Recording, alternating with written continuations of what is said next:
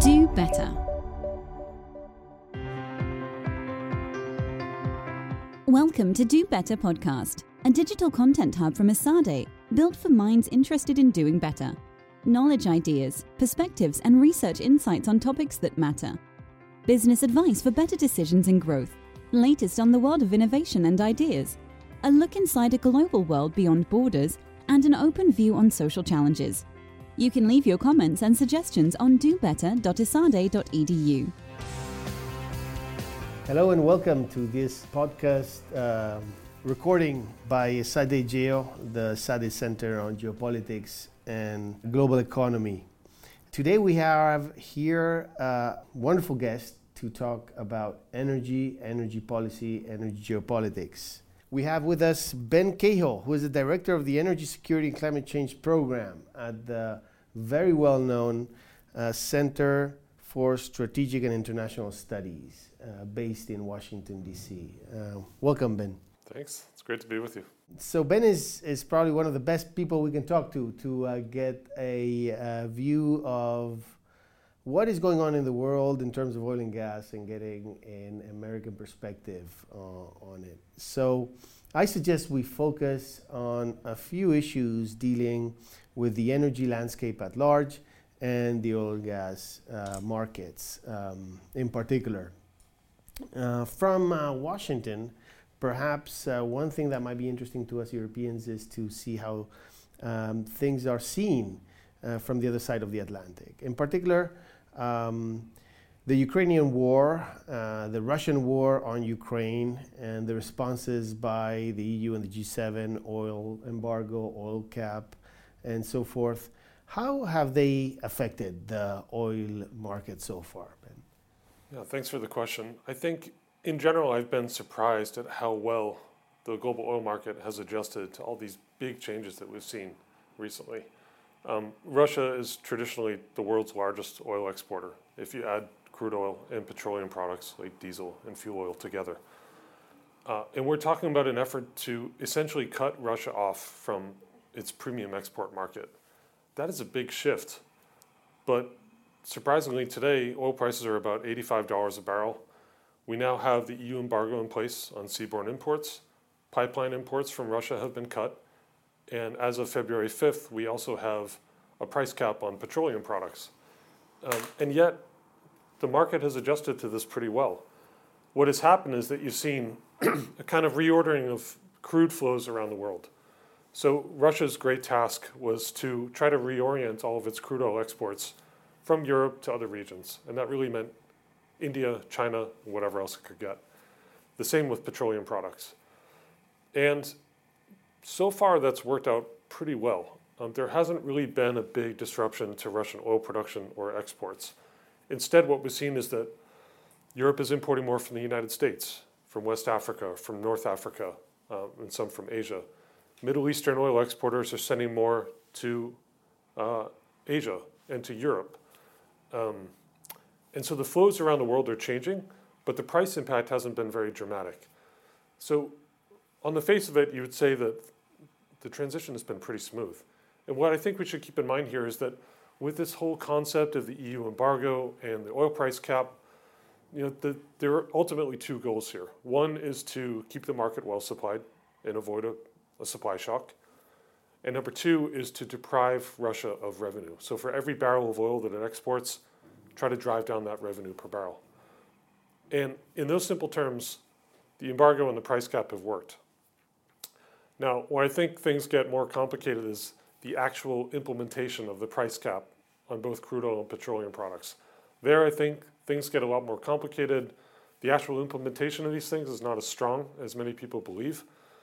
and the impact on Russian export revenue is considerable, it's big, but it's not as big as the headline figures. And we could get into the details if you like. Good, good. Perhaps just uh, a quick follow up question on that, um, on the way these um, events have harmed or not, or how much they have harmed uh, Russian revenues. Uh, we see Russia relatively consistent in its output. Um, has it really affected uh, Russia so much uh, in revenue terms, or are we still waiting for medium-term impacts uh, in terms of investment and other ways in which these sanctions might harm Russia? Yeah. I would say the embargo and the price cap have definitely affected Russian oil export revenues, but not as much as the headline figures suggest. So you often hear that Russian oil is selling at a discount of 30 to $35 a barrel, right? And if you look at the data and compare the Brent crude price, which is you know the, the, the main benchmark global crude oil price, and Urals, which is the main export blend to Europe traditionally, it is about a $30 spread. But dig into the details a little bit, and you find that actually Russia's earning quite a bit more than that. Uh, and the reason is a lot of this trade has gone dark. So, because of the uh, price cap mechanism and the embargo, what Russia has done has shifted a lot of this trade outside the reach of the EU and the G7. And that means it's using its own shadow tanker fleet, the tankers that it's bought outright for both crude oil and petroleum products, and it's trying to find alternative insurance. And there's a whole host of different intermediaries and traders that have popped up to facilitate this trade. And there's less transparency about what they're actually selling it for. So you have to do some detective work to try to figure out what's the actual revenue. So one way that you can do that is to look at the customs data from India and China. So they imported all the stuff from Russia. How much did they pay per barrel? It's a pretty simple figure. You look at the total amount they paid, look at the volumes they took, and it's just a matter of division, right? What you find there is that the discount that they uh, they they paid, the price that they paid is not $30 below the global benchmark. It's more like 10 or 15. So it's still a revenue impact. It's still considerable. Maybe it will grow. It's not as big as some policymakers would hope. Um, you know, in January of this year, the Russian finance ministry said that export revenues from the oil and gas industry dropped by 46% year on year. Um, the reason that that figure dropped so much is because that reflects the Urals price. The Urals crude price is how they calculate their mineral extraction tax, their export duties, and other taxes on the industry. And it's based on this Urals price, which is basically a reported price that doesn't reflect reality anymore. It's kind of lost its meaning. And actually, what's happened recently is that the finance ministry said, forget it, we're not going to do this anymore. We're not going to use Urals to calculate taxes. We have to move to a different system. So that shows you something's wrong. Mm-hmm. Great. Um, so we have that situation with Russia. And if we look at uh, the rest of the oil market, um, we have a the shale gas sector, shale oil, um, pardon, sector, in particular the American one, um, has not responded as aggressively to the increase in prices we've seen lately. Um, it's been relatively stable. Uh, are we seeing that shale oil is changing and becoming, or, or, or not or leaving aside its role as a swing producer, or what's happening? I think the United States was never a swing oil producer. I think that was kind of a misconception, to be honest. But you're right, something has changed.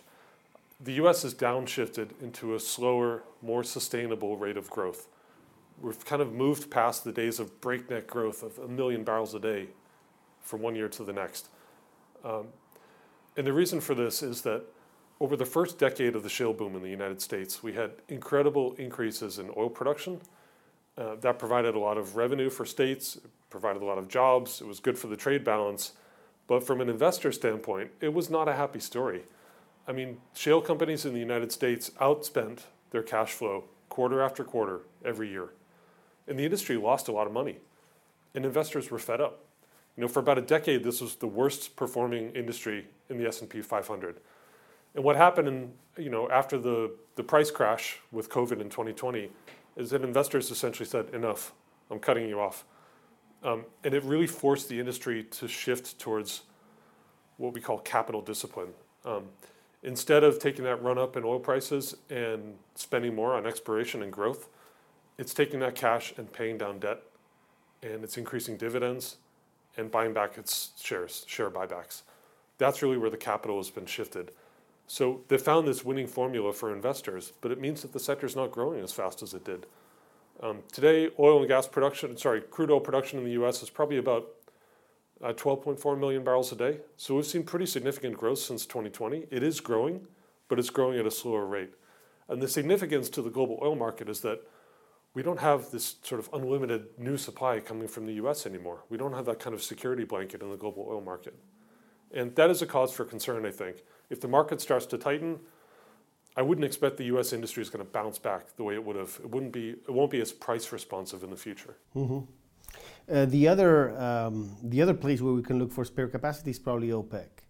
Uh, how is how is that going?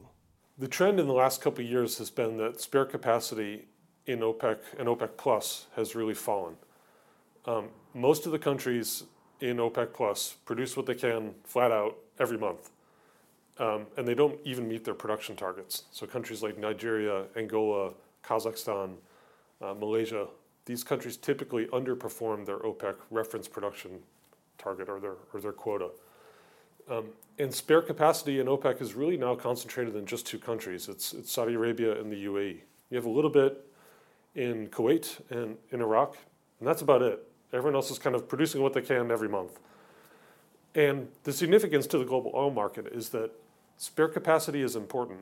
When you have periods of low spare capacity, you can't really compensate for a war or a political revolution or big storms somewhere around the world that knock out production. Um, and the market starts to worry a little bit when spare capacity is thin. Um, and it's true that Saudi Arabia and the UAE are both investing in growth. They have production expansions underway. The UAE wants to raise production to 5 million barrels a day by 2027, I believe, maybe eventually to 6 million barrels a day. Saudi Arabia has a big expansion project underway, but we're not going to see that growth until mostly 2026 and 2027. Until then, we have a pretty tight market, and I don't think that OPEC really has a whole lot of extra capacity it can bring to bear. And in fact, I think that OPEC is pretty happy with higher prices. We're at $85 a barrel roughly today. I think if it went up to 100, the US president would call them on the phone and ask for more supply, they may not be willing to give it. And this is what happened last year. Mm-hmm. Um, and let's move on to perhaps the one the last piece I want to touch on regarding the oil and gas and the energy market in general, China. So uh, all of this is happening with China with a relatively low growth, which had been locked up until late and, and last year. Um, China seems to be picking up. Uh, so, what happens in the next year as China revs up its economy? Yeah, it's a good question. We don't know the answer yet. I mean, last year, I think there was a strong expectation that at some point China would end its zero COVID policies. People would start flying again, they'd start driving again, industrial activity would pick up, and it didn't happen. It is going to happen this year. We will see a rebound in economic growth in China Question is how much, and will it look different than it did in the past? You know, China's downshifting to a lower rate of economic growth. in the 2000s, GDP growth averaged 10% per year. You know, it, throughout the 2010s, we still had strong growth. Now, the Chinese government is targeting 5% GDP growth. And the nature of economic activity in China is changing a little bit too. So, for many years, China massively overspent on infrastructure, real estate, the property sector boomed but it really overbuilt in these sectors. And in fact, the Chinese government is trying to limit investment in those areas. And that basically means economic growth in China is becoming less dependent on commodities. It's less likely to fuel this kind of commodity super cycle that we saw in the past. So yes, we'll have strong growth, but I think it's probably going to disappoint some people in the market. You know, a lot of people have a very bullish market thesis that's really built on China. Probably not going to be that dramatic. Uh, the International Energy Agency I believe in February, predicted that we'll see uh, oil demand growth around the world of around 1.8 or 1.9 million barrels a day this year. About half of that's going to be in China. That's probably at the upper end, I think, of, of what we'll see this year. Wonderful. Um, um, two, la- two last questions to end up. The first uh, one is oil and gas. So uh, we're seeing that, we, we hope to reduce oil and gas consumption in energy um, uh, during our energy transition. Um, however, in the meantime, we need oil and gas, as we've been seeing uh, lately. We see the oil and gas industry seems to be investing uh, not sufficient to meet those needs as we go through the energy transition. Uh, so, what is happening there? Are we not giving the market sufficient signal, sufficient reassurances? What is wrong uh, for us not to be able to guarantee a, let's say, certain um, oil and gas market uh, during the transition? Yeah, I mentioned before that this industry was not a very happy story for investors over the last decade. Uh, I think downshifting to lower spending um, is a good thing. It's going to keep investors happy, but it does mean that we're probably going to have less investment to go around for these global projects. Um, it's extremely difficult these days to to fund a long-term oil and gas investment project. Think of a you know an, a deep water oil and gas development It may take five or seven years from the time of discovery to the time of production, let alone the time that you need before that to plan on drilling and to lock up acreage and licenses and all those things. You know, exploration is a long time period kind of game. But I think companies have started to shift away from complex, expensive mega projects. More capital has been put into short cycle oil. So shale oil in the United States, but less complex, faster to execute projects in places like West Africa and Egypt. That's kind of been the big shift in the industry. I think the question is are we under investing according to where our demand is evolving over the medium and long term? And I do think there are real concerns here. I mean, spending has rebounded in a big way last year. I think it rose by about 40% uh, over the previous year from a very low base, right, because of COVID. But it's probably not enough. It's still lagging well behind where we were in the early 2010s. And we're definitely not seeing the same kind of investment in exploration and these long cycle projects. I think that's a bit of a challenge. Um, and it's good that the super majors are spending more money on low carbon energy and energy transition. They're pivoting. They want to be around and relevant for the long term. Their shareholders are pressuring, pressuring them to do this. It's very rational to do it. But industry wide, I think you know, we're probably underinvesting in how much we're going to need for a long time.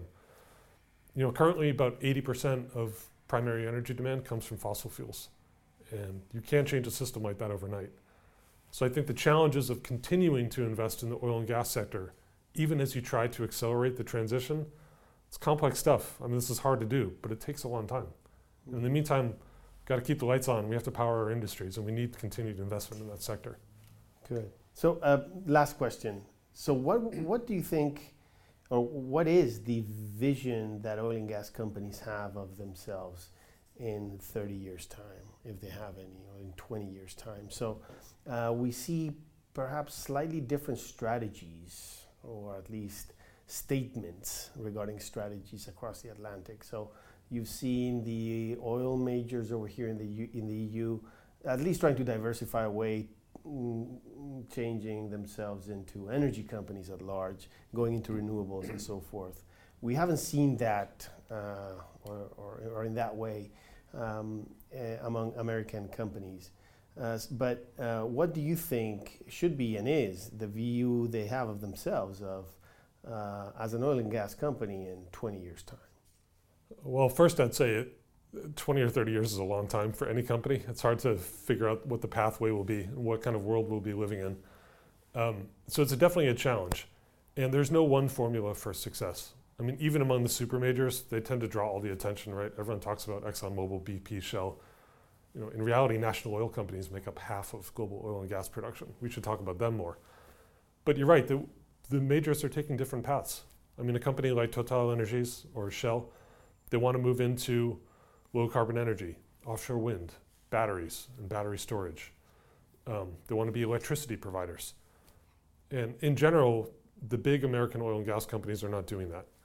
You know, a company like Chevron essentially says, I don't have a competitive advantage in offshore wind or solar. Um, and so they're trying to be more selective in what they do for low carbon energy. But basically, what they're trying to do is carry on with oil and gas production and investment and drive down their emissions, decarbonize operations. And ExxonMobil, I think, is generally following the same path.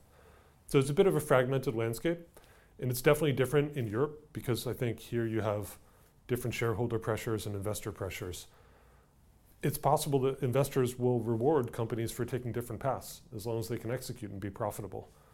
Um, a challenge for the industry is that producing oil and gas is not like producing electricity. It's a different kind of model with a different rate of historical returns. They might be able to evolve and do a great job in being diversified energy providers and electricity companies.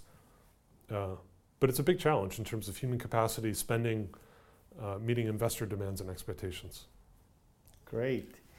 Well, thank you very much for your conversation, Ben. I think this has been very uh, informative, and thank you for your visit. Uh, it's great having you over. Thanks. Yeah, it's been a great pleasure. Thank you very much for having me. If you still want to learn more, remember you can register on our platform dobetter.esade.edu. That was all for today. Until next time, thank you. Do better.